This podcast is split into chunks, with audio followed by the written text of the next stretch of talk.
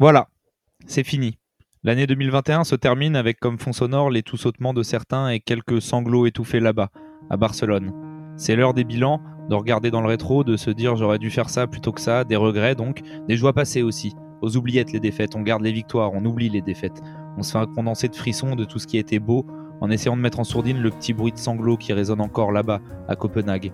C'est l'heure des résolutions aussi, de se dire que l'an prochain, je serai plutôt comme ça. Je vais changer ça, je te jure, je vais m'améliorer, je vais changer. C'est pas toi, c'est moi. Merde, ça c'est ce que je dois dire à ma meuf la semaine prochaine. Les fins d'année, les bilans, les constats. C'est le moment aussi de grandir, de ne pas regretter ce qui n'arrivera pas, mais de chérir ce qui est arrivé.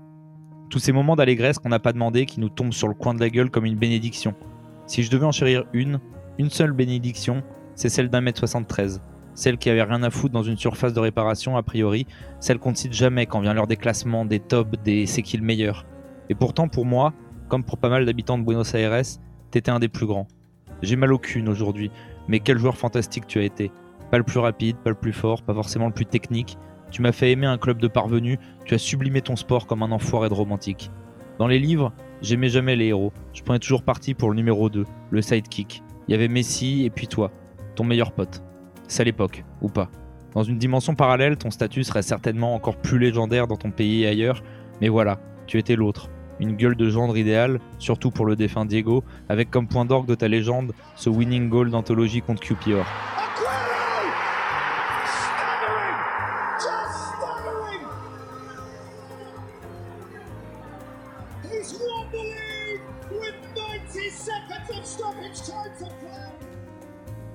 Sache, Sergio, je peux t'appeler Sergio? Tu préfères Serge? C'est comme tu veux. Sache, Serge, que partout où tu es passé, nous t'avons regardé. Partout où tu as marqué, on a vibré. Tu as mis tous les buts possibles qu'un gamin peut espérer. Combien de maillots floqués à ton nom dans le monde? Combien de gamins qui s'inscrivent au foot à la rentrée à cause de toi, ou grâce à toi? Alors si j'ai la sensation que tu es parti par la petite porte, que les hommages n'ont pas tant duré et ont été moins importants que tu ne l'aurais mérité, sache que ceux qui t'ont regardé, vraiment regardé, savent. Tu étais de ceux qui vont disparaître, les atypiques, ceux qu'on n'attend pas, préférant aujourd'hui les normes et l'athlétisation au talent et à la poésie, préférant se rassurer sur les datas et les stats plutôt que de céder à l'émotion. Peut-être qu'on ne reverra pas de sitôt de gars comme toi. Il y a les au revoir, les à plus, les à demain, les salut mon pote, et il y a les adieux. Et si tu dois mettre un terme à ta magnifique carrière de peur que ton cœur de battre s'arrête, sache que tu as fait remuer le nôtre des années durant. Pour ça, merci. Merci Serge, merci pour tout, t'es un grand.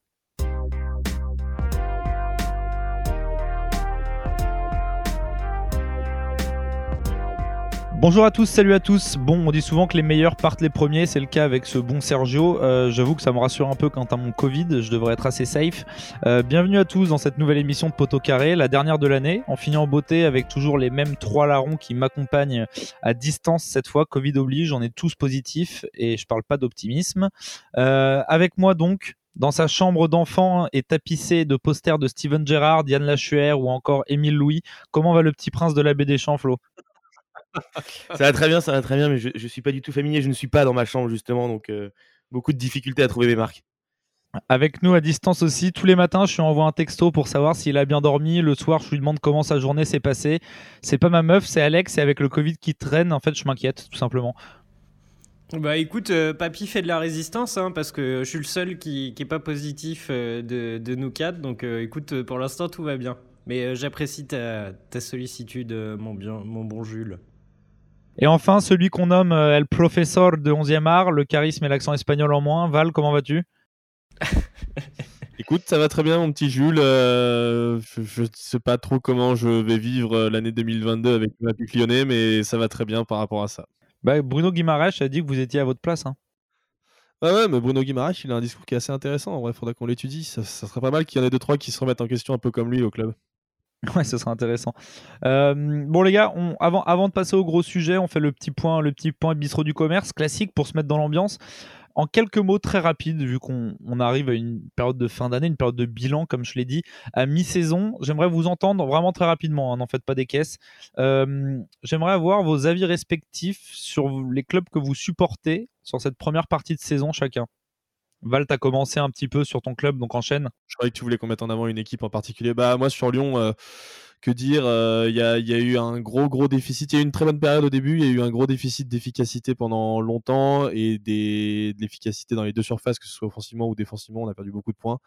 Donc il y a eu cette période-là, et puis après il y a eu une période beaucoup plus compliquée où après le départ de Juninho, on a l'impression que le groupe a un peu lâché. Donc ouais, bah je peux pas être très satisfait ici. Il y a une bonne période en Ligue Europa, mais sinon en championnat c'est assez, c'est assez compliqué, ouais.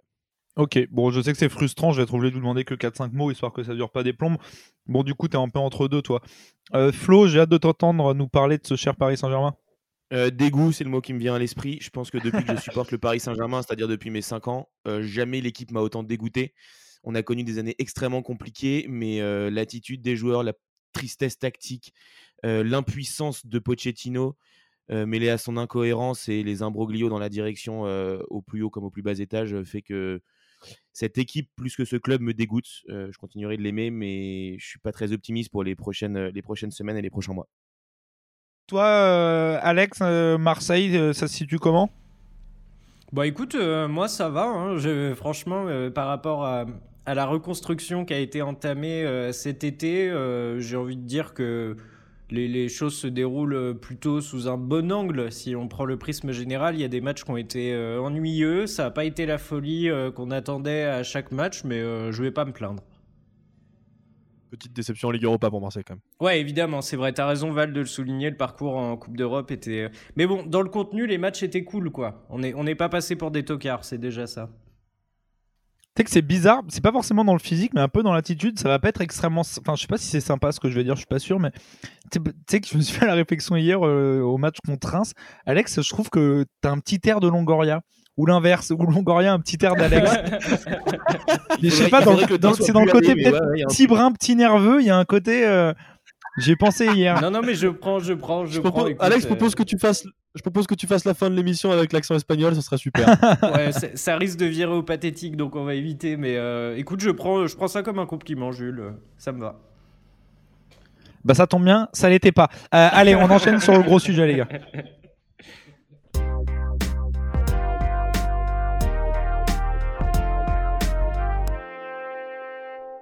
Allez, c'est parti les gars pour le gros sujet du jour. Euh, septième de Serie A avec 32 points, à deux points de la Juve, cinquième. Euh, la Fiorentina d'Italiano a séduit pas mal d'entre nous euh, en ce début de saison. Alors on est vraiment désolé pour les fans de la Viola. La malédiction 11e art va s'abattre sur votre club. Vous serez certainement 15 ou 16e en mars. Mais ça nous a quand même donné envie d'aller voir un peu plus près le début de saison de ce club mythique. Euh, on va sortir notre petite loupe et essayer de décortiquer euh, pour vous le fonctionnement de ce club, le profil de son coach évidemment, un peu son effectif, les stars qu'il y a ou les stars en devenir. Euh, de toute façon, vous avez l'habitude maintenant, on va essayer de mettre en lumière un groupe en général, un groupe qui mérite de l'être à nos yeux. Alors messieurs, pour une fois, j'aimerais qu'on se jette pas à pieds joints dans l'actualité, mais on va revenir un peu en arrière, au début de saison et même en arrière en 2019. depuis la reprise du club, comment ça s'est passé quelqu'un peut me mettre à jour, s'il vous plaît? Bah, déjà, ce qui, se passe, c'est qu'à l'arrivée euh, de Rocco Commisso, en gros, qui est le, nouvel, euh, le nouveau propriétaire en 2019, euh, la Fiorentina sortait de certaines saisons assez galères. Ça faisait 17 ans que c'était les frères Dea Valle qui étaient les propriétaires du club. Alors, on se souvient de l'époque Vincenzo Montella entre 2013 2015 où la Fio est trois fois quatrième de suite. Ils font une demi-finale de Ligue Europa. Mais en gros, quand Rocco Commisso prend l'équipe en 2019, c'est une équipe qui, depuis 5 ans, est le départ de Montella d'ailleurs assez bizarre, euh, c'est complètement liquéfié et qui n'arrive plus à rien. Euh, faut voir que on passe d'un club qui en 2015 fait une demi-finale de Ligue Europa avec la génération euh, Salah, Savic, Borra, Valero, Roaquin, à un club qui en 2018-2019, donc juste avant l'arrivée de, de Rocco Commisso, va terminer 16e de Serie A et va lutter pour le maintien. Donc on est vraiment à ce moment-là sur un club qui est qui est pas un géant de la Serie A et du foot italien, mais qui est un grand club du foot italien et qui est qui est en complet déclin et qui est proche limite euh, de tomber en deuxième division, comme on a pu voir euh, d'autres grands clubs italiens comme Parme tomber en deuxième division.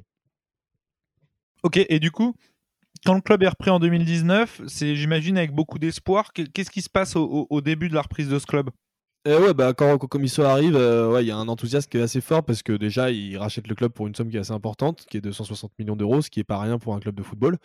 Euh, et puis, et puis à côté de ça, il y a des vrais espoirs qui sont placés en lui parce qu'il a un discours qui est quand même très intéressant, où il se veut quand même assez proche des supporters.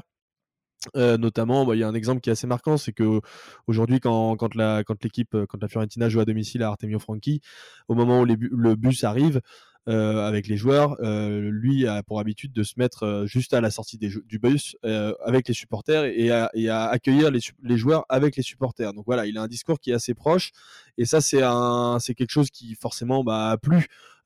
si on rajoute en plus à ça que bah, il y a quand même des investissements qui sont assez importants outre le rachat du club, il y a quand même un investissement qui est assez important dans le mercato et il y a surtout un plan qui est prévu à assez long terme puisqu'il a, priori il n'a pas prévu d'être de, partir tout de suite et il est quand même très investi dans le club.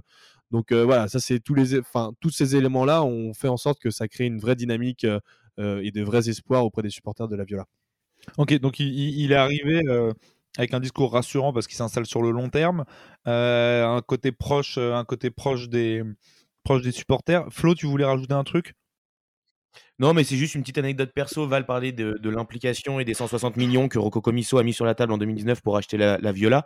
moi, Rocco Comiso, je l'ai rencontré une fois sur une réunion quand je bossais sur le développement du club à San Diego dans lequel je bossais. C'est à dire que Rocco Comiso, il a une énorme boîte Mediacom c'est un Italo-américain qui est un fan absolu de foot. Il est propriétaire du club qui est probablement le seul club mythique aux États-Unis, le New York Cosmos, le fameux club où il y a eu Beckenbauer et Pelé. Euh, et c'est un mec qui est féru de football. Alors, quand il arrive à la FIO, avant, il a essayé de prendre l'Inter. Euh, finalement, l'Inter est passé sous pavillon chinois à ce moment-là. Mais voilà, c'est un mec qui est vraiment passionné de football. Alors après, il a ce côté, euh, il est américain, italo-américain, donc il a cette vision aussi américaine et, du, sport, et notamment le point de vue business. Mais c'est un vrai passionné de foot. D'ailleurs, on a des contacts, hein. on a des contacts. Hein. Flo, il bouffe avec les gros bonnets américains. Euh, toi, Alex, tu voulais rajouter un truc sur le repreneur?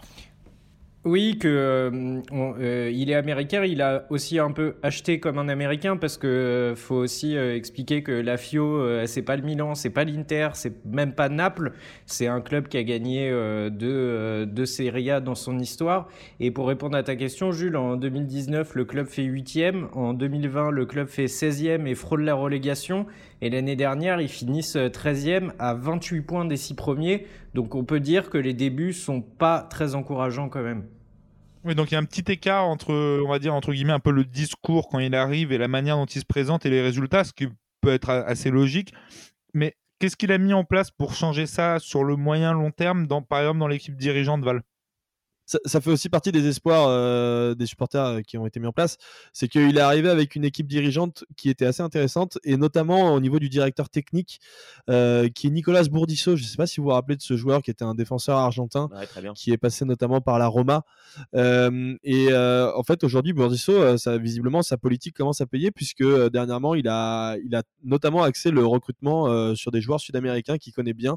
Euh, puisqu'il a un bon réseau là-bas. Ouais, il a été, il a été directeur sportif de Boca, je crois. Juste ouais, exactement. Et, et bah là, ça commence à se concrétiser avec des joueurs très intéressants. Le meilleur exemple, c'est évidemment Nicolas Gonzalez, qui est un, joueur de 23 ou 24 ans, je crois, qui, qui, qui arrive à, un petit peu à maturité aujourd'hui et qui, qui, propose quelque chose de très intéressant sur, sur le côté droit de la, de la Fiorentina. Donc voilà, c'est une politique très axée sud-américain. Il y a évidemment le retour de Lucas Torreira. et puis, on en parlera peut-être un petit peu plus tard, mais euh, sur euh, sur euh, les pistes du mercato, il y a énormément de joueurs qui sont ciblés à River Plate, à Peñarol en Uruguay, etc. Donc voilà, c'est ça la politique qui met en place. On refera un petit tour évidemment sur les autres choses. Non mais c'est intéressant, c'est marrant de voir qu'il y a, enfin c'est un avis perso, mais bon, il y a de plus en plus d'anciens joueurs qui se reconvertissent en directeur sportif plutôt qu'en coach. C'est assez marrant, j'ai l'impression que c'était moins le cas à l'époque. Ouais. Bon, c'est peut-être une grosse connerie, c'est un ressenti. par exemple, je vous le conseille pas. ouais, vous aviez Juninho aussi avant qu'il fasse un burn-out. Euh, vas-y, Flo. Ouais, non, c'est juste, on, parlait là de, l'équipe dirigeante. Il euh, faut savoir que Rocco Comiso, quand il arrive, il fait des choix forts qui vont vite plaire aux supporters euh, de la Viola et aux Tifosi. C'est que, donc, on connaît là, à partir de 2015, quand Montella est viré, il y a une grosse instabilité des coachs qui va se poursuivre sous Rocco mais il va faire revenir euh, sur le banc deux anciennes gloires en tant que coach de, la Viola. Il va justement faire revenir Prandelli, Cesare Prandelli, donc le coach euh, de la Nazionale en 2012 euh, pour l'Euro, mais qui a aussi été coach pendant cinq ans de 2005 à 2010 de la Viola, qui avait eu rencontré des, beaux succès. Et il fait aussi revenir à un moment Montella. Et malheureusement, ces deux retours sont pas, sont pas du tout fructueux. Les mecs restent à peine une saison et, les résultats sont pas du tout au rendez-vous. Il y a Yakini aussi qui va faire deux piches sur le banc, limite de l'intérim, tellement il va rester peu de temps. Et au final, il y a toujours de 2019, en fait, cet été 2021, il y a toujours cette sorte d'instabilité sur le banc de la Viola.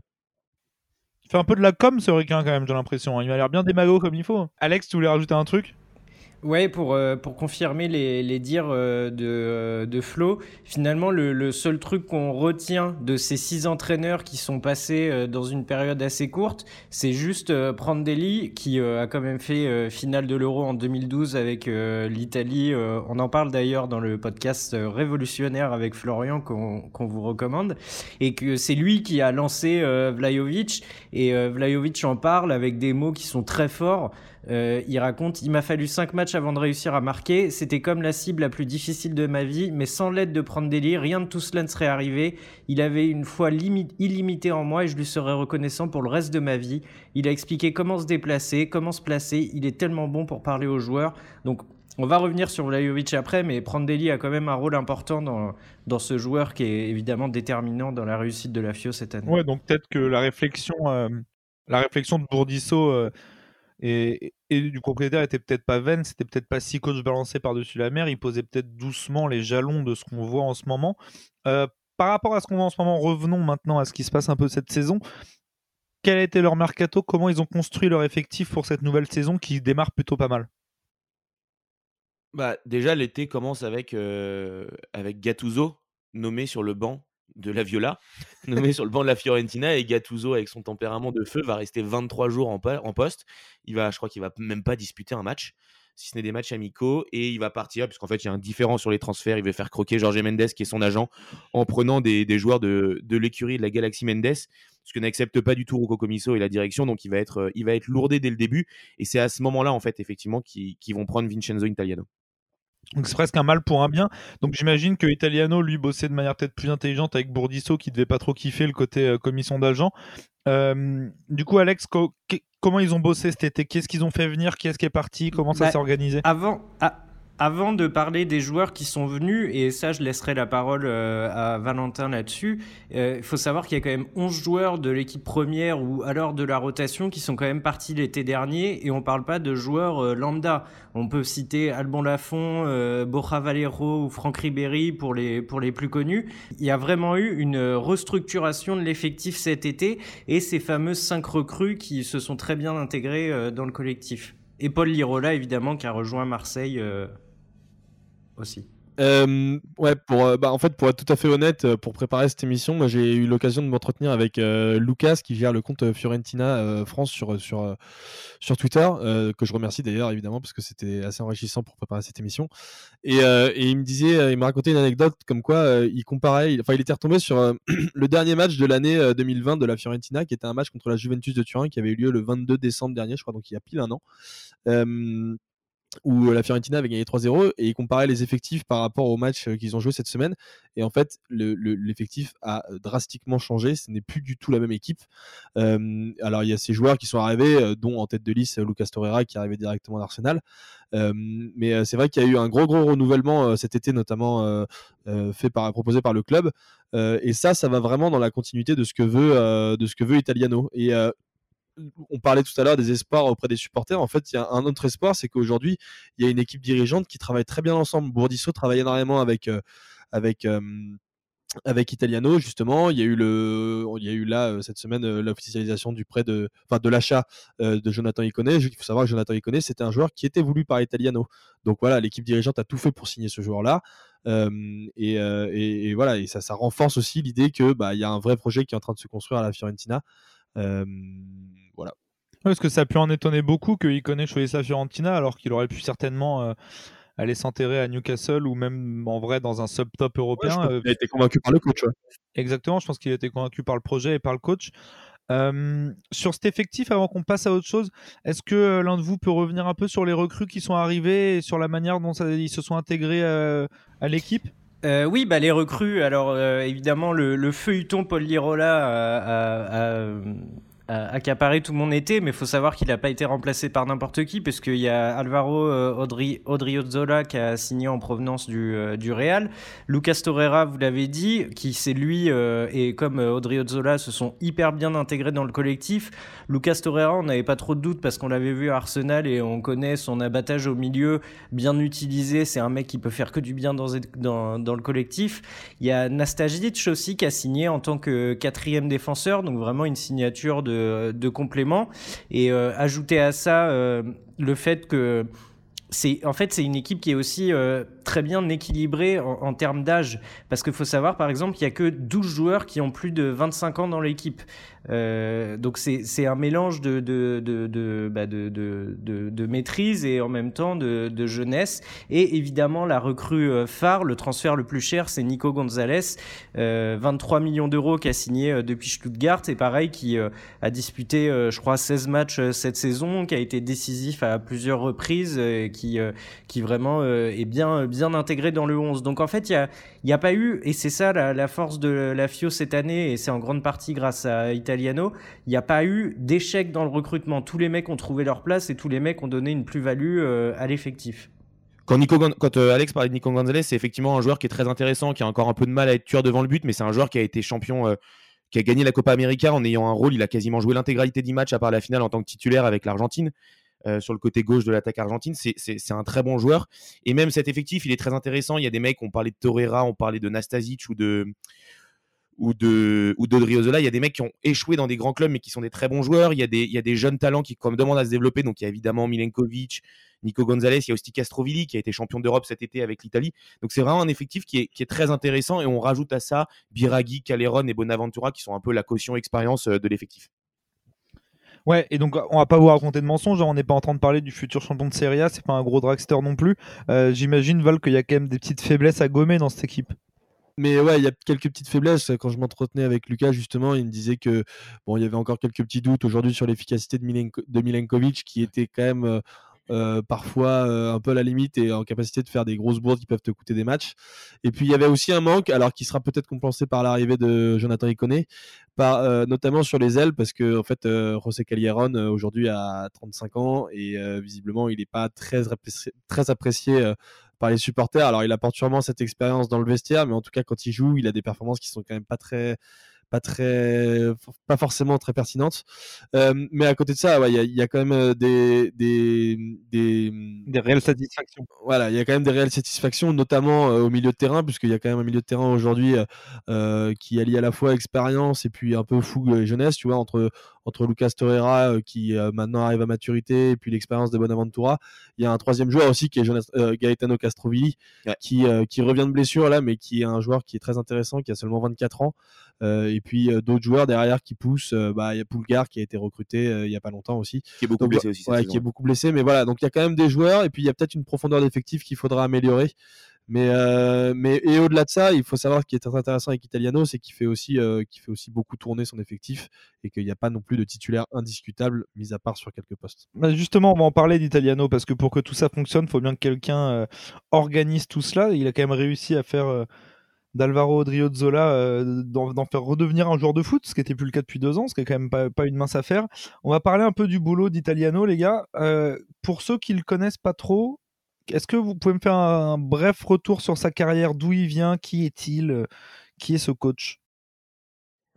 Bah, c'est un coach qui, a commencé comme finalement pas mal de coachs, un petit peu dans la galère parce qu'il n'a pas eu un passé de joueur très fructueux. Il a essentiellement joué en série B où il a été un historique capitaine du Hellas avant de filer au Kievo. Il est devenu entraîneur assez rapidement et il a beaucoup été entraîneur dans, dans, les clubs de la région de Padoue, notamment en série D. Et en fait, le moment où, qui va être déclencheur pour lui, c'est quand il quitte la région de Padoue pour aller en Sicile à Trapani. Il va faire monter le club en série B. Je crois que c'est sa seule saison à Trapani et je me demande si c'est pas la seule pige de Trapani en série B. Et en fait, il va même pas coacher le club en série B puisque la Spezia sent tout de suite le, bon coup. Ils vont le faire venir à la Spezia. Première saison en série B avec la Spezia. Euh, il finit troisième. En playoff, il va reverser le Chievo, puis Frosinone de. Je crois que c'est Nesta qui était entraîneur de Frosinone à l'époque. Et il va monter en série A pour sa première saison avec la Spezia. Et c'est la première fois du club, de l'histoire du club de la Spezia, qui vont, qui vont réussir à monter. Et ils vont directement en fait se maintenir. Ils vont finir 15e et surtout en marquant les esprits, puisqu'ils vont finir 15e sans trop galérer, mais surtout en proposant un jeu ultra offensif dont on n'a pas forcément l'habitude chez des promus, notamment avec des victoires de prestige face au, Milan AC de Zlatan et face à la Lazio. Alors il va finir 9e attaque avec, avec sa Spedia en série, A, donc on voit qu'il y a un côté très offensif qui est développé. Par contre, il va finir 17e défense avec 72 buts encaissés, donc c'est la pire défense à ne pas être léguée. Par contre, ce qui est aussi intéressant, c'est qu'on voit que la cette, saison-là, va terminer septième en termes de possession de balle en moyenne avec quasiment 52% de possession de balle sur la saison. En, gros, si, on peut résumer, euh, il a commencé sa carrière d'entraîneur, il était en série D. Ensuite, donc il a pris ce club-là, il est monté en série C. Il est allé dans un autre club en série C, il est monté en série B. Il est allé dans un autre club en série B, il est monté en série A. Il est arrivé en série A, il s'est maintenu. Et là, il a signé dans un club de série A, mais qui joue aujourd'hui, ou qui ambitionne en tout cas de jouer l'Europe, en tout cas la Ligue Europa. La Ligue Europa. Donc voilà, on voit que c'est vraiment une progression euh, linéaire. Et, mais, très rapide, et ouais, surtout très rapide parce qu'en 4 ans il est passé de la 4 division bah, à, il a la fait première division. Une seule saison en série B, une seule saison en série A avant d'arriver à la FIO. Voilà. Ouais, après, euh, comme le dit Val, c'est vraiment un système de, de, de méritocratie avec lui. Euh, il, a, il a gravi tous les échelons. Pour parler aussi de euh, son style, c'est du coup, Flo disait beaucoup de buts marqués, mais y a, en fait, c'est une équipe qui dégage beaucoup d'enthousiasme. Il y a une énergie qui est permanente, un pressing très haut qui est mis en place, toujours un allant offensif à vouloir aller chercher l'adversaire. Et tactiquement, c'est un mec qui a du répondant. On sait par exemple que le, le Milan s'est cassé les dents sur la FIO alors qu'ils étaient invaincus depuis depuis le début de la saison. Et il a cette faculté, en plus de ça, à faire adhérer les joueurs à son discours. On a bien vu des mecs qui étaient un peu des, euh, des romantiques, qui avaient des idées euh, très belles sur football, mais dès qu'ils arrivaient dans un vestiaire, ils avaient du mal à le mettre en place. Lui, euh, tout le monde le suit, tout le monde travaille et tout le monde exécute les instructions à fond, quoi. Et il y a, on parlait, tu disais, Audrey Ozzola, qui avait perdu un peu son niveau de, de foot. il a répondu il y a pas longtemps à une interview, il disait, à la FIO, nous parlons de langage universel, le langage du football. Donc c'est dire comme les joueurs s'épanouissent euh, là-bas. Ce qui est très intéressant, c'est que quand Alex dit qu'il s'entend très bien, qu'il fait adhérer les joueurs, c'est aussi ce qui fait qu'il est remarqué par des clubs, c'est qu'il les fait progresser très vite. Il y a cette relation avec Enzola où Enzola, en fait, il l'a à Trapani, sous qui est l'attaquant euh, l'attaquant de l'Aspedia actuellement. Il le remarque à Trapani, il le fait venir. Ensuite, il, il le fait venir aussi à l'Aspedia et à chaque fois, Enzola passe les échelons grâce à la communication qu'il a, euh, qu'il a avec son coach. Mmh, et, en fait, Italiano, il va aussi faire progresser d'autres joueurs. On peut penser à Gudelo, à l'Aspedia, mais également à Matteo Ricci, qui est un joueur qui a quasiment toujours joué en Série B. Il éclate en Serie A sous sa première saison avec l'Aspedia. Et il va être au mois de mars 2020, donc juste avant l'Euro, dans le groupe élargi de 40 de Mancini, alors que c'est un mec qui a 26 ans, qui a fait toute sa carrière en Série B. Et grâce en fait à, sa, saison avec l'Aspedia, bah, il va accéder à la, à la Nazionale. Il y, a exactement le même exemple avec Saporana qu'il a, qu'il a eu l'année dernière à la Spezia et qui, qui, est revenu à la FIO cette année et qui fait plutôt des bons matchs. Encore un espoir déchu, celui-ci. Euh, du coup, vous en parliez, vous avez commencé à aborder le sujet. Du coup, son style à Italiano, c'est, j'ai l'impression qu'il a du coup plus un côté euh, presque un peu formateur, accompagnateur, meneur d'hommes, euh, plus que génie tactique entre guillemets. C'est un peu toujours, on fait, on fait à chaque fois qu'on fait une émission sur les coachs, un peu l'ambivalence entre ces deux styles de coaching là. Mais est-ce qu'on peut le définir comme ça? Alors oui, c'est quelqu'un qui est très fort dans, son approche avec les joueurs. Après, euh, j'ai posé cette question aussi à Lucas, qui, me disait qu'il a quand même euh, très axé sur, euh, sur le jeu de possession, il aime beaucoup ça. et Flo le disait tout à l'heure avec les stats de la Spezia, c'est assez intéressant et c'est assez révélateur justement de cette, de cette envie de jouer, d'avoir la possession du ballon. donc voilà, il ne faut, pas, faut pas non plus dénigrer le fait qu'il a une approche tactique qui est assez intéressante. Il est aussi un adepte du contre-pressing, alors peut-être moins dans les, peut-être dans des dimensions un peu moindres par rapport à des gros, enfin grands entraîneurs comme Klopp, etc. Mais il a, il a une approche tactique qui est quand même assez intéressante. Et justement, justement, du coup, c'est là où je voulais en, venir. Tactiquement, qu'est-ce qu'elle propose, Safio cette année? Parce qu'on se rend compte, moi, j'ai l'impression que euh, son milieu de terrain a l'air assez joueur, ça a l'air d'être un peu le cœur du réacteur. Euh, comment ça joue la FIO cette bah, ce, qui, ce, qui, est intéressant sur le, sur le jeu, c'est que bon, déjà, Val en parler dans le style, il s'inscrit dans la tactique aussi sur cette nouvelle vogue d'entraîneurs italiens, les De Zerbi, les Juric, alors qui n'est pas italien, mais qui est un produit de Serie A, les Gasperini. Et, et lui, il est euh, adepte du 4 à 3. Il faut savoir que la Fio, longtemps avant, a joué avec 5 défenseurs. Lui, il revient au 4 à 3 un peu plus classique, avec euh, par exemple des latéraux qui vont être très offensifs, qui vont énormément dédoubler ou faire des courses vers l'intérieur, mais qui, par exemple, sur les phases de relance courte, vont venir très bas pour directement proposer des solutions au centraux à la relance. le rôle des latéraux est ultra primordial. Val le disait, ils sont, c'est une équipe qui est extrêmement à l'aise dans le jeu de possession, mais qui sait aussi parfaitement gérer tout ce qui est transition, pressing haut, et elle est très à l'aise sans le ballon et sur des phases plus rapides. C'est une équipe en fait qui est très complète. Lui montre beaucoup de vidéos de Guardiola à ses joueurs, notamment à l'Aspedia, il le faisait beaucoup, mais, mais il se revendique fan de Guardiola, mais pour autant, il est aussi, il regarde énormément le Bayern ou ce que fait Klopp en termes de transition, de pressing. Ok, bon, on, a une meilleure idée euh, de comment on joue un peu la, la FIO euh, cette année. Alex, tu voulais rajouter un petit truc? Ouais, simplement rajouter que, euh, et c'est complètement dans la lignée de ce que dit Flo, en fait, il masque les défauts de ses équipes. parce qu'il arrive avec des préceptes qui sont tellement établis dans sa tête qu'il arrive à, mettre en place ce qu'il veut et à, tirer le potentiel maximal des joueurs qu'il a sous la main. Et en fait, il y a un truc qui est, qui est assez frappant, vous verrez en regardant un match de la FIO, c'est qu'on comprend tout de suite ce qu'il veut faire. Il n'y a pas de, un peu comme Sampaoli où on va se dire, euh, mais je comprends rien, là, attends, Rongier, il joue à droite, il joue. En fait, là, c'est très clair et c'est euh, avec et sans ballon, il y a vraiment, bah, ça, bon, c'est vachement récurrent, hein, les deux schémas de, de qu'imposent les coachs maintenant, le travail avec et sans ballon. Mais quand on, quand on démarre un match de la FIO, on comprend où il veut aller, on comprend l'idée de jeu qu'il veut imposer. Et je pense que ça, pour les joueurs, c'est vachement pertinent, en fait, et c'est pour ça aussi qu'ils le suivent d'autant plus facilement euh, au bout. Ok, bon, du coup, j'ai un peu compris mieux, on va dire, comment la, FIO fonctionne. Euh, pour prendre un peu vos avis, euh, pour prendre un petit peu vos avis sur, euh, la, FIO d'Italiano, vous, vous, vous leur viser quoi à moyen long terme? Est-ce qu'ils peuvent viser plus haut que l'Europa League ou déjà serait pas mal de revenir sur ces places-là avec Italiano? Alors, bah, ça va être difficile de, c'est difficile de se projeter évidemment parce qu'aujourd'hui, c'est vrai que la Serie A est assez homogène et qu'il y a énormément de, clubs qui sont en train de performer ou de revenir au premier plan, comme, euh, comme le Napoli ou le Milan. Mais en tout cas, il y a une chose qui est sûre, je pourrais pas vous donner un résultat pour euh, la fin de saison tout de suite. Là, euh, moi, j'aimerais bien qu'il, c'est une équipe qui est vraiment alléchante, qui est vraiment, qui est vraiment intéressante à voir jouer. Donc, j'aimerais bien qu'ils réussissent à, à, concrétiser ça avec une qualification, notamment en Ligue Europa. Je pense que c'est des objectifs qui sont atteignables.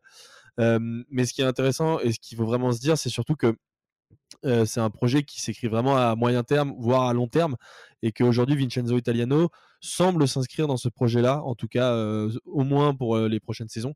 et donc il faut comprendre qu'en fait l'objectif de la Fiorentina, c'est de réussir à redorer un petit peu, à revenir un petit peu à cette époque où il, réussissait à avoir des performances régulièrement en Ligue des Champions. Moi, j'ai le souvenir d'un Lyon-Fiorentina avec un maillot jaune fluo horrible. Euh, j'aimerais bien, euh, et c'est un peu la trajectoire que, Lyon devrait avoir, j'aimerais bien que, ces deux clubs-là se retrouvent en Ligue des Champions dans les prochaines années parce que c'est des clubs qui le méritent. Bon, je sais pas pourquoi je parle de Lyon d'un coup, mais en tout cas, voilà, l'idée, c'est ça, c'est de dire qu'en fait, la Fiorentina veut et peut de redevenir un grand club très prochainement, notamment avec la pluie d'Italiano. Vous les autres, vous voyez ça comment à moyen long terme? Moi, écoute, euh, je vais te faire une réponse euh, très euh, pragmatique. on va prendre le classement. Devant eux, il y a l'Inter, Milan, Naples, l'Atalanta, la Juve et la Roma. Je vois que la Roma qui peuvent sauter à court terme. C'est pour ça que je dirais euh, mollo, parce que même si euh, cet investisseur américain a payé le club euh, une, une, fortune, j'ai pas l'impression qu'il s'apprête à mettre des centaines de millions d'euros et je suis pas sûr qu'ils atteignent un objectif Ligue des Champions, à moins d'une surperformance type Atalanta. surtout quand on sait que leur vedette va se casser à la fin de l'année. Donc voilà, je serais pas non plus ultra optimiste, que ça continue à bien travailler, mais on voit que ça dépend beaucoup du coach, donc à suivre. Bah pour ma part, je suis assez d'accord avec Alex. À court terme, je les vois pas finir sur une place européenne, même probablement pas la, conférence, parce qu'effectivement, il y a du beau monde devant. Il y a peut-être la Roma qui peut flancher, mais un point derrière, il y a la Lazio aussi. Ça va peut-être finir par vraiment se mettre en place avec Sarri. Je pense que par contre, sur les saisons prochaines, si ça taffe bien, effectivement, il y a des modèles comme l'Atalanta à suivre. Mais c'est vrai qu'à court terme, je pense que c'est compliqué. Surtout que la, Fio a souvent du mal cette saison et les saisons précédentes contre les gros. Alors cette saison, ils ont battu le Milan. Je me demande s'ils n'ont pas battu la Lazio aussi. Mais sinon, contre les gros, ils ont tout perdu. Ouais, il y a un déficit. Ouais, on voit qu'il y a un déficit de profondeur de banc et de niveau intrinsèque des joueurs qui fait que contre les gros, il y a quand même pas mal de difficultés. Comme l'a dit Alex, le projet de l'Atalanta avait été porté par Gasperini. Peut-être que ce projet-là peut être porté par Italiano pour aller encore plus haut s'il s'inscrit dans le long terme. Euh, on a fait un petit tour de ce club et de cet effectif et de ce coach qui nous, qui nous ont bien excités, mais il y a évidemment une star dans cette équipe dont on a vraiment peu parlé, dont on va parler maintenant, qui nous intéresse tout, c'est ce bon Vlaovic. Qu'est-ce que vous pouvez me dire de ce gars-là qui a un peu débarqué de nulle part et qui est en train de tout casser en Serie A depuis maintenant une bonne année civile? Ce que je veux juste dire sur euh, Vlaovic, c'est que c'est un, joueur euh, frisson. C'est le genre de profils qui sont ultra rares dans le foot. Euh, en fait, tu as Mbappé et Haaland qui ont été euh, très médiatisés, mais c'est clairement un mec euh, de cette, de cette carrure-là. Il a une élégance pour sa taille et une capacité à jouer dans les petits espaces, les remises en une touche, le, se servir de son corps, mais aussi une puissance de frappe qui est phénoménale. C'est En fait, c'est un mec qui t'emmène au stade. Tu vas au stade pour voir un joueur comme ça. Et tu, le regardes et tu es obligé d'être subjugué parce qu'en fait, il a une facilité à lire le jeu, à comprendre ce qui se passe, qui fait qu'il sort du temps. C'est un mec qui est pas en fait, il comprend pas le football de la même manière que les autres joueurs. Donc c'est lui, évidemment, la, grande star euh, de la FIO. C'est peut-être lui le joueur le plus bankable euh, du championnat italien. Et c'est pour ça que, en fait, quand on se demande ce que va advenir la FIO dans les années à venir, il y a vraiment ce truc de, ben oui, mais comment ils vont réinvestir l'argent et combien ça va leur rapporter, quoi. Ok, c'est vrai qu'on trouve pas mal de similitudes quand on le regarde jouer euh, avec Erling Haaland. Euh, ah, là, on a un peu parlé du style du joueur, les gars, mais d'où est-ce qu'il vient euh, ce petit Serbe? Où est-ce qu'ils sont allés le chercher, la Fio, en fait? Alors petit, il a quand même, il fait quand même 1m90 et il est plutôt costaud, donc j'irai pas lui dire en face. Non, mais déjà la, comparaison avec Haaland, ces deux attaquants, ils sont tous les deux de la génération 2000, donc c'est des mecs qui ont 21 ans, donc on voit le, potentiel à leur âge. Mais sur son sur son background et de là où il vient, euh, il a démarré donc dans un petit club de Belgrade. Il y a un super article sur SoFoot d'ailleurs que vous pouvez aller lire. Il va vite rejoindre les équipes de jeunes du Partizan. Et en fait, son physique, où il est toujours à partir de 12 ans, il prend 15 cm, il va toujours être au-dessus des autres en termes de taille et de puissance. Donc il va tout de suite être remarqué. Euh, il y a notamment des offres d'Anderlecht alors qu'il a 14-15 ans. Donc tout de suite, le Partizan lui fait signer un contrat pro dès ses 15 ans euh, parce qu'il est déjà convoité en fait. Ça va devenir le plus jeune joueur de l'histoire du Partizan à jouer un match en pro. et au final, il va quand même jouer en 3 ans que 27 matchs pour seulement 3 buts. Mais il y a un mec qui est alors le DG de la FIO, c'est Pantaleo Corvino, qui est un dénicheur de talent, qui va avoir le nez fin, qui va avoir le nez creux, qui va aller le chercher. Il faut savoir que la FIO aussi, historiquement, ces dernières années, depuis les années 2010, a toujours eu une, sensibilité sur les joueurs des Balkans. On se souvient d'Adam Ljajic, on se souvient de Jovetic. Euh, là, dans l'effectif, on a aussi Milenkovic, qui, comme lui, a été cherché directement euh, par la FIO aux partisans. Donc, il y a toujours eu cette filière des Balkans ces dernières années euh, à la Fiorentina qui ont tout de suite misé sur lui. Ouais, ce qui, est, impressionnant avec lui, c'est, et Alex en parlait un petit peu, c'est son physique qui dénote parce qu'il est très grand et il arrive quand même à la fois à être très bon dans les petits espaces, très technique, à lâcher des frappes euh, d'un peu de n'importe où. Euh, c'est un mec qui tire, euh, qui tire vraiment dans tous les sens. Mais c'est très intéressant quand on voit son évolution parce qu'il est arrivé à la Fiorentina et il a vu directement qu'il n'avait pas les perspectives pour évoluer et il a demandé lui-même à jouer avec la Primavera pendant une saison, ce qui lui a permis de se développer énormément. Il met une vingtaine de buts en Primavera. mais oh, bref, tout ça pour dire qu'en fait, au-delà, du fait que ce soit un profil un peu atypique, c'est un, gros gros professionnel qui travaille énormément. il y a plein de témoignages dans l'article de SoFoot ou de, de, ses anciens de ses anciens coéquipiers qui disent qu'il, travaillait après les entraînements, etc. Et, et, aujourd'hui, ça se voit dans l'évolution de son jeu, puisque on pourrait croire que c'est un joueur qui va être très bon de haut but, en remise, en plus d'être un excellent finisseur. Mais c'est un joueur qui aujourd'hui prend part au jeu, et ça, ça fait évidemment, je pense que c'est quelque chose qu'on peut attribuer à Italiano mais dans le jeu de possession, voilà, aujourd'hui, il est, il est, il est déterminant dans la façon d'orienter de, le jeu, de, voilà, de, transmettre. voilà, dans le jeu de possession, j'arrive plus à parler, mais dans le jeu de possession, il est très intéressant et c'est une de ses grandes qualités aujourd'hui d'évoluer constamment. Là, il sort une année civile, euh, une année civile de dingue. Là, il a égalé le record de Cristiano Ronaldo avec le plus de buts euh, marqués par un étranger en Serie A sur une année civile. Où est-ce que vous le voyez? Est-ce qu'on va pas est-ce qu'on ne fait pas face à un énième euh, Piontek ou Jovic en Bundesliga? Est-ce que vous voyez sa progression constante? Est-ce que vous le voyez rester à la FIO, rester en Serie A, se barrer en Angleterre? Comment vous voyez sa progression? Non, je pense pas que ce sera un, feu de paille parce que Flo et Val l'ont très bien dit, c'est un féru de travail. Rien que pour euh, l'histoire du, record de Cristiano, euh, tu vois que deux matchs avant, il peut déjà l'égaler et en fait, il est. Euh, non, il l'a déjà égalé, mais il peut le battre. Il est sorti trois minutes avant la fin, il pète un plomb parce qu'il bat pas le record. Il y a, un petit côté Mbappé dans la, la, volonté, la capacité de travail, la volonté d'éclater tous les records. Putain, j'ai failli le dire. Je pense surtout que c'est un mec qui, euh, en fait, qui se fixe euh, aucune limite. Et comme les deux autres, moi je le mets vraiment dans la catégorie de, ces deux autres mecs-là. Euh, il a moins montré en Coupe d'Europe parce qu'il n'a pas eu l'occasion de le faire. Mais il est, il, est, déjà acté qu'il restera pas à la FIO l'année prochaine. Donc on le verra très certainement dans un énorme club européen. Pourquoi pas City avec Guardiola qui a dit de lui qu'il était parfait pour son, pour son projet de jeu. Donc euh, non, pour répondre à ta question, Jules, je le vois pas du tout comme un feu de paille et euh, je suis persuadé qu'avec sa rigueur et sa volonté de travailler autant, il, ira très très loin. Je suis assez d'accord pour ma part avec Alex aussi. Euh, on a parlé de ses qualités, de son sens du but, de sa frappe, de sa puissance. Euh, c'est un, un, mec qui, pour son jeune âge, a beaucoup d'expérience. Je parlais de son, avec le terme poser les couilles, que c'est un mec qui prend ses responsabilités à son jeune âge. Euh, il s'est mis un peu à dos les tifosi de la FIO ces derniers temps en refusant de prolonger le plus gros contrat historique de la FIO. ça l'a pas empêcher de retourner le public et de continuer à être ultra performant.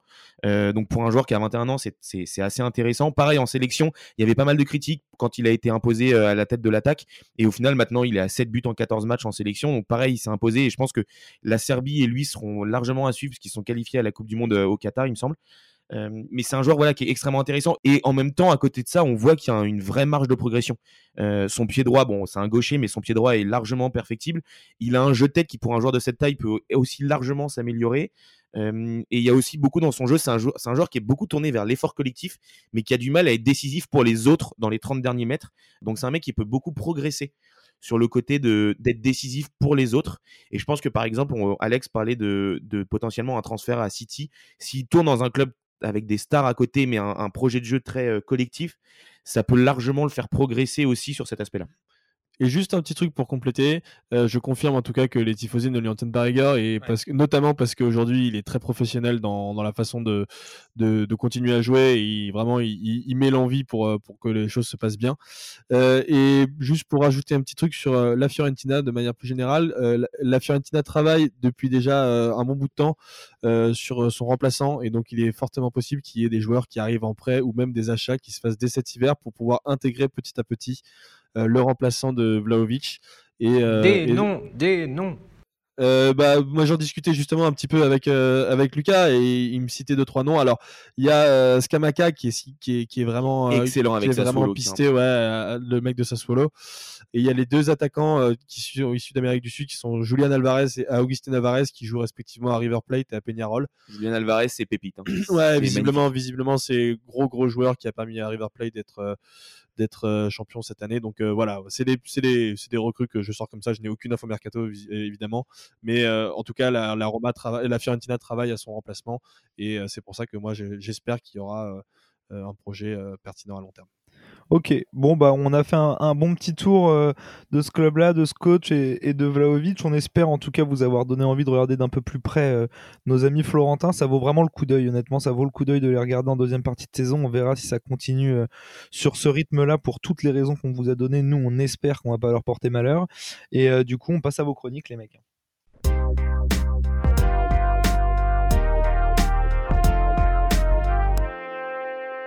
Euh, on va commencer par toi, Alex. Je crois que tu voulais t'interroger sur un point qui pourtant semble faire euh, l'unanimité. Peut-on vraiment dire que la Ligue 1 a progressé cette année? Ouais, Jules, je me suis posé cette question parce que euh, il y a plusieurs faits qui me chagrinent un peu cette année et je sais pas trop comment me positionner vis-à-vis -vis de notre Ligue 1. Alors je me suis dit que j'allais tout coucher sur la table et c'est vous qui allez trancher à la fin. On commence euh, bien entendu avec euh, le positif, l'Europe. Euh, on a souvent critiqué la Ligue 1 pour ses résultats médiocres. moi, je me, rappelle avoir fait une chronique aussi récemment pour dire à quel point c'était fabuleux ce qui s'est passé. Et c'est vrai, on explose tous les records. Vous avez vu que depuis la victoire de Rennes sur tapis vert face à Tottenham, on est même passé premier à l'indice UEFA. autre point positif, le jeu. Combien d'équipes nous enchantent cette saison? Alors il y a Rennes, on peut citer Rennes, on peut citer Montpellier, on peut citer Nantes, Brest, Lens, Angers, pour citer des équipes qui n'ont pas d'obligation à bien jouer, qui pourraient se contenter de blinder derrière, mais qui ont changé de réflexion et qui nous font passer des bons moments tous les week-ends. Et dans les prétendus cadors, il y a Marseille qui nous a emballés, euh, Lyon qui avant de partir à la dérive a quand même proposé des choses qui étaient vachement intéressantes, Monaco par instant, Lille et même Nice, même si je sais, Jules, que le dernier match que tu as vu d'eux, t'as pas, pas enchanté plus que ça. Vous me direz si j'en oublie, mais ça fait quand même des années qu'on n'avait pas vu une Ligue 1 aussi agréable, et là-dessus, on est tous d'accord. Pourtant, j'ai quand même des motifs de doute. Et j'ai pas envie qu'en fait tout le kiff qu'on a pris dans cette première partie de saison euh, s'effondre, alors je vais mettre les pieds dans le plat. Déjà, vous avez tous remarqué que j'ai pas parlé du PSG dans cette première partie de ma chronique. Et en même temps, c'est difficile de juger une équipe qui a pas envie de travailler à l'entraînement. Mais parlons-en. L'Allemagne a le Bayern, l'Angleterre a City, Liverpool et Chelsea, l'Espagne a le Real, l'Italie a Milan, l'Inter et Naples. Mais nous, on a qui en termes de régularité de performance collective? On est face à un club qui prévoit éventuellement de se mettre dans les meilleures dispositions pour une dizaine de matchs par an et qui le reste de l'année ne veut pas jouer au foot. Et ce qui m'inquiète en fait ici, c'est que Paris se balade en championnat sans jouer au foot et domine largement avec 13 points d'avance sur le deuxième. Finalement, la problématique de cette chronique, elle pourrait se résumer en une question. Quelle est la valeur moyenne de notre Ligue 1 par rapport au grand championnat européen? Alors, il y a plusieurs excuses, plusieurs explications qui pourraient euh, nous donner des pistes de réflexion. Euh, parlons de nos cadors déjà, ceux qui visent le podium. On est à la moitié du championnat et il faut savoir qu'on n'a aucun club qui a deux points par match, ce qu'on appelle le, fameux parcours de champion, à part le PSG évidemment. Euh, une Ligue 1 plus compétitive au point que les deuxièmes du championnat sont à 1,7 points de moyenne par match. Je ne sais pas si c'est quand même quelque chose de, positif. Marseille qui fait nul au Vélodrome contre Reims et qui perd contre Brest. Nice qui euh, barène mais qui derrière se prend 3-0 à Strasbourg. Et parlons des absents, Monaco, Lyon. Est-ce que c'est bon signe qu'une équipe comme Monaco soit euh, avec un effectif de ouf 6 euh, de Ligue 1 à 17 points du PSG Lyon, je ne vais pas en faire des caisses, on connaît la situation et j'ai pas envie de remuer le couteau dans la plaie, mais en interne, ça part dans tous les sens. Alors oui, je m'inquiète un peu. Est-ce que les clubs sont euh, fatigués, même dans le jeu On a vu que Marseille c'était moins bien, ça s'était un peu délité aussi. Est-ce que les matchs européens en fait ont pris trop d'énergie aux joueurs? Est-ce que ça va continuer et qu'en fait je me trompe complètement? Et peut-être qu'ils vont continuer comme ça et qu'on aura une deuxième partie de saison qui sera merveilleuse Mais je m'inquiète un peu. Vous me direz réponse en février. En attendant, Lille a tiré Chelsea, Paris a tiré le Real. Pour moi, il n'y en a aucun des deux qui passe. En Europa League, vu les reversés de la Ligue des Champions, ça risque de sérieusement se corser. Donc oui, je m'interroge. Est-ce que cette Ligue 1 est si compétitive cette année? Bon, bah merci Alex. Euh, les, gars, vous voulez réagir rapido sur la chronique d'Alex? Euh, moi, je pense qu'il y a un problème, enfin très rapidement, je pense qu'il y a un problème en effet avec les, les, équipes qui sont censées jouer euh, le titre ou en tout cas le haut de tableau. En revanche, par contre, je pense qu'il y a une, une homogénéité du championnat cette saison et que les, équipes qu'on n'attendait pas euh, ont réussi à mettre en place des projets très intéressants, ce qui tire la Ligue 1 vers le haut.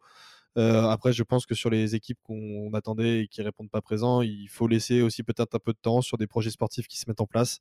Je pense à Lyon, je pense pas que, que Peter Bosch, par exemple, ce soit une mauvaise idée de le garder. Je pense qu'à long terme, il peut apporter quelque chose, même, même en l'absence de Juninho. À Marseille, il y a des choses qui se font. À Nice, on sait qu'il y a un projet. Alors Galtier, il va falloir qu'il réussisse à réinnover comme il l'avait fait à Lille. Mais voilà, il y a des projets qui sont intéressants et je pense qu'il faut aussi laisser peut-être un peu de temps en espérant que ça perdure en tout cas cette saison. Euh, du coup, moi, pour réagir vite fait là-dessus, euh, moi, j'y crois absolument pas à ce renouveau de la Ligue 1. Je suis un peu dans une ambiance euh, dansons avant l'apocalypse. Je pense qu'on a la chance que les planètes s'alignent quand il y a des coachs qui veulent jouer avec des joueurs qui veulent jouer. Mais ne n'en démordons pas, faisons confiance à nos dirigeants qui vont continuer à rien branler et à très mal travailler, étant donné que le problème pour moi est structurel et qu'on rentrera vite dans le rang. Donc profitons de cette saison. voilà, sur cette petite note sur cette petite note optimiste, euh, Flo, euh, toi tu vas nous faire une petite, euh, une petite rétrospective comme on en a maintenant avec toutes les applications sur nos téléphones mobiles à chaque fin d'année. Toi tu vas nous faire une rétrospective foot de ton année, de ce que tu as retenu de cette année civile 2021. Exactement, parce que vendredi 31 décembre, 16h15, ça sera le, dernier match des cinq championnats majeurs. Tu seras en train de mettre probablement tes bouteilles de champagne au frais, Jules parce que c'est pas en Angleterre d'ailleurs que ce match va dérouler, puisque l'Angleterre préfère défier euh, directement le variant Omicron pour faire perdurer le traditionnel Boxing Day et les matchs durant les fêtes. Mais bien en Espagne, puisque Valence accueille l'Espagnol Barcelone, c'est un match de ventre mou, même si les Valencians euh, sont intéressants et peuvent peut-être euh, jouer l'Europe enfin cette saison. Mais du coup, j'ai préparé, pour vous une petite rétrospective de la saison ma sauce sur ce qui m'a marqué. Dès janvier et dès fin janvier, on comprend bien que l'année va être très très compliquée pour l'AS Saint-Etienne et qu'elle va être très longue puisqu'ils reçoivent une véritable gifle 5-0 à Geoffroy Guichard lors du 122e derby face à l'Olympique lyonnais. Quelques semaines plus tard, le 16 février, Kylian Mbappé décide d'éclipser totalement Léo Messi dans son propre jardin du Camp Nou en marchant sur le Barça. La claque de trop probablement pour l'Argentin et le symbole d'un passage de témoin sous deux maillots différents pour ses joueurs. Euh, de l'autre côté de la France, mécontent de voir l'Olympique lyonnais fêter son, 122e derby et le PSG faire la une, les supporters marseillais décident de prendre d'assaut la commanderie dans un club à la complète dérive. Et ils vont obtenir gain de cause après l'éviction du, toujours très bien nommé Jacques-Henri Réau quelques semaines plus tard. C'est Pablo Longoria qui va prendre le pouvoir pour le plus grand bien de l'OM. Alexandre Bagnagna. Et oui. Alexandre Bagnagna, s'il te plaît. On le dit pas suffisamment. C'est pour ça qu'il n'est pas sur tous les podcasts d'ailleurs. On les a jamais vus dans la faire... Non, mais c'est fou, hein. C'est fou. Il y a juste la barbe qui diffère, mais je pense qu'il la laisse pousser. Euh, et il va évidemment faire signer le bouillonnant Sampaoli sur le banc en lui laissant le, luxe de terminer sa saison au Brésil. Bien heureusement pour l'OM, puisque l'OM a le temps entre-temps, de prendre une véritable tarte en 16e de finale contre le Canet en Roussillon en Coupe de France. Euh, malgré tout, Marseille va donc se résoudre à porter le maillot bavarois, puisque malgré la victoire 3-2 à Munich, le tout Paris serre des fesses pour le match retour, invoque les esprits, conjure le mauvais sort, malgré les buts à l'aller et au retour du chat noir Choupo-Moting, euh, éliminant le tenant du titre par un miracle sans fond de jeu. Solidarité dans l'adversité, puisque quelques jours plus tard, les deux clubs, le Bayern et le PSG, refusent le projet de Super League mené par les géants espagnols, italiens et anglais. La massive des fans, évidemment, mettra pour leur fin à ce projet à visée capitaliste et élitiste, qui en dit long sur les modes de notre football. Je regarde la date, nous sommes que le 20 avril. 16 mai, après une saison pourrie par les blessures, Liverpool doit s'en remettre à Allison et sa tête décisive à West Bromwich pour décrocher une qualification inespérée en Ligue des Champions. 26 et 29 mai, en trois jours, les supporters parisiens, à peine remis de s'être fait tourner par City et Marez, voient le Villarreal d'Emery décrocher la Ligue Europa, puis Thiago Silva et Thomas Tuchel soulever la coupe aux grandes oreilles, alors qu'eux-mêmes devaient l'amener sur les bords de la Seine. Au même moment, une rumeur bruisse. Benzema serait de retour en sélection. La France se met à vibrer. Dédé confirme la nouvelle, Karim aussi, pendant l'Euro, confirme sa sélection, mais la compétition tourne au fiasco pour nos Bleus, loin d'une Italie brillante qui va plonger l'Angleterre dans la plus grande poisse à domicile. Un Euro qui restera évidemment celui des magnifiques Danois, passé du drame aux larmes, faisant largement oublier les polémiques et les prises de position d'une UEFA complètement dépassée sur l'aspect politique et polémique. De son côté, lui méchit tout son Graal de l'autre côté du monde en décrochant sa première Copa América face au Brésil dans le Maracana. Alors, Brésil, décimé que Le Brésil, justement, Juninho est censé l'amener après l'avènement de Paqueta et l'arrivée de Bosch à Lyon. C'est le début d'une grande révolution, on en reparlera. L'été se poursuit, l'arrivée de Messi mais PSG en, fusion. Heureusement, les Harlem Globetrotters du, du, foot et du PSG peuvent reprendre leur tournée. Les stades sont de nouveau ouverts, mais vite, trop vite. Les virages se vident face, face aux violences en tribune et aux multiples sanctions de la Ligue.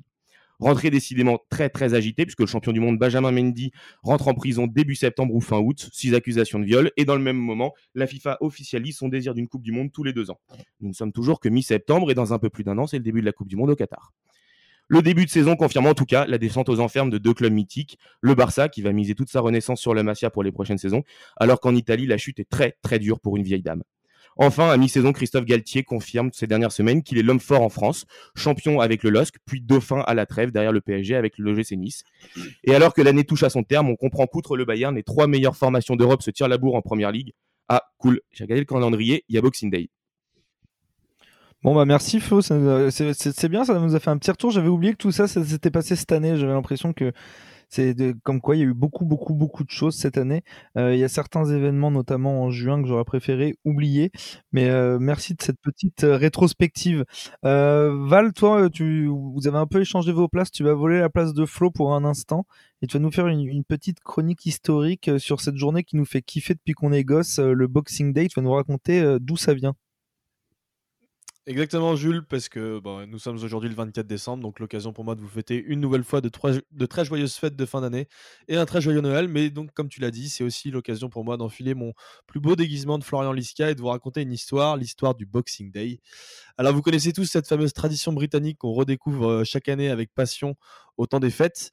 Alors, première précision que je me permets de faire, puisque moi-même, quand j'étais plus jeune et innocent, euh, je pensais que le Boxing Day, c'était la période entre Noël et le jour de l'an où on pouvait voir du foot.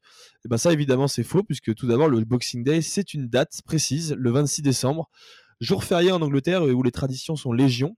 Parmi ces traditions, on retrouve d'abord la tradition des déguisements, puisque c'est évidemment, on perpétue les, les traditions de Noël jusqu'à ce jour-là. Et donc, c'est pour ça qu'il n'est pas étonnant de voir des gens déguisés en tribune à cette période-là de l'année. Mais le Boxing Day, c'est aussi le shopping, puisque c'est traditionnellement le jour du début des soldes. Donc, si vous vous baladez dans les rues d'une grande ville du pays, vous ne serez pas étonné de voir de longues files d'attente devant les grands magasins. Et pour les plus traditionnalistes, c'est aussi le jour de la chasse, où on chasse notamment le renard. Bon, ça, c'est une tradition qui a été ensuite euh, interdite euh, et qui a été remplacée aujourd'hui par des, courses avec des leurres pour euh, éviter que le renard soit tué. Voilà. Et pour les plus gloutons, Jules, c'est aussi le jour de l'après-Noël, où on reste en famille à manger les restes de la veille et à regarder du sport à la télé. Le sport qui est justement une autre tradition du Boxing Day, puisque tous les sports professionnels continuent en Angleterre ce jour-là. On pense notamment au cricket, qui est pratiqué à travers à peu, près à travers tout le monde, et notamment dans les pays du Commonwealth. Alors pourquoi est-ce qu'on appelle euh, ce jour le Boxing Day? Alors l'histoire, celle avec un grand H, a un peu de mal à s'accorder et il y a plusieurs hypothèses qui ressortent. Quoi qu'il arrive, en tout cas, il s'agirait d'une histoire de charité, puisque l'histoire raconte que c'est tantôt l'Église tantôt les aristocrates qui récoltaient des ressources dans des petites boîtes, d'où le nom Boxing Day, pour les redistribuer aux plus pauvres euh, ou à leurs domestiques quand on parle des aristocrates. Mais l'histoire qui nous intéresse, nous, c'est l'histoire avec un grand F, l'histoire du football. Et Dieu sait que footballistiquement, ce 26 décembre est une date à part. Alors si je faisais la liste des matchs mythiques qui ont eu lieu ce jour-là, vous passeriez toute votre soirée de Noël à m'écouter parler, donc je vais malheureusement en sélectionner que quelques-uns. Parmi eux, le premier derby de l'histoire en 1860 entre Sheffield United et Hallam FC, qui s'était joué à l'époque à 16 contre 16. Alors vous m'expliquerez pourquoi, je n'ai pas la réponse. On est sûr que c'est un derby Hallam FC. Hallam FC, ouais, à côté de Sheffield, visiblement Hallam. Euh, il y a aussi eu ce match entre Preston North End et Derby County en 1888, qui est la date de la création du premier championnat. Et donc premier match officiellement joué le jour d'un Boxing Day. Un peu plus tard, il y a évidemment eu ce Boxing Day 1963 où 66 buts ont été inscrits dans cette journée de championnat, donc 6,6 buts par match. Euh, plus récemment, en 2008, il y a eu le match improbable entre Hull City et Manchester City, puisque les Citizens menaient 4-0 à la mi-temps. Et à ce moment-là, c'est l'entraîneur de Hull, Phil Brown, qui a décidé de passer la mi-temps sur le terrain, à la vue de tous. Donc les joueurs étaient assis en tailleur devant leur coach et devant tout le public. C'était assez marrant à voir. Et enfin, Boxing Day rime aussi avec Fergie Time, puisqu'on se souvient en 2012 d'un 4-3 entre Manchester United et Newcastle où, les Red Devils avaient été menés trois fois avant de s'imposer à la 94e minute sur un but de Chicharito Hernandez, plus Fergie Time, tu meurs.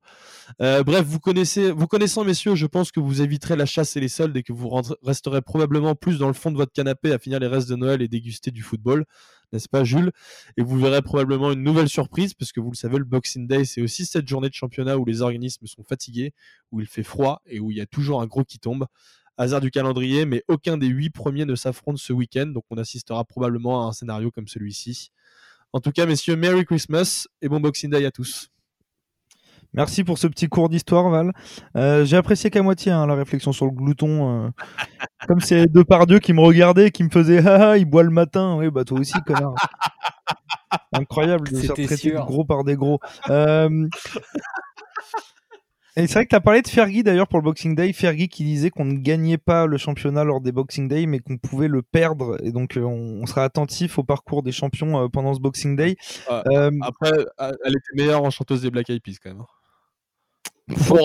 Hein. Ok, super top. Bah, on a perdu 12 derniers auditeurs. en tout cas, sur ce, on va vous souhaiter à tous de joyeuses fêtes et, une belle fin d'année. On vous remercie de nous avoir écoutés pour cette nouvelle émission. Euh, je vous rappelle rapidement le petit programme qui vous attend euh, entre les fêtes si jamais vous vous, vous, ennuyez.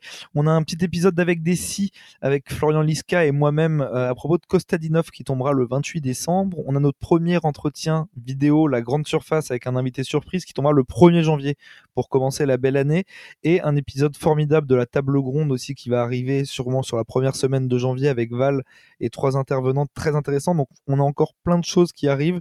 On vous remercie tous de votre soutien d'ailleurs euh, tout au long de cette première partie de saison. Ça nous a énormément aidé. On va pouvoir investir tout ça dans de belles choses pour vous proposer de meilleurs contenus. On remercie ceux qui nous ont encore aidés récemment. Je pense notamment euh, à notre cher Rémi Benchetrit qui a fait un don très récemment qui va certainement beaucoup nous aider ou au moins euh, nous aider à passer les fêtes je sais pas où je vais avec cette phrase, mais en tout cas, ça, va, nous a fait plaisir. euh, et on vous encourage à tous autant que vous êtes euh, à nous aider si vous voulez sur le Tipeee ou ne serait-ce qu'en partageant sur Instagram, sur Facebook.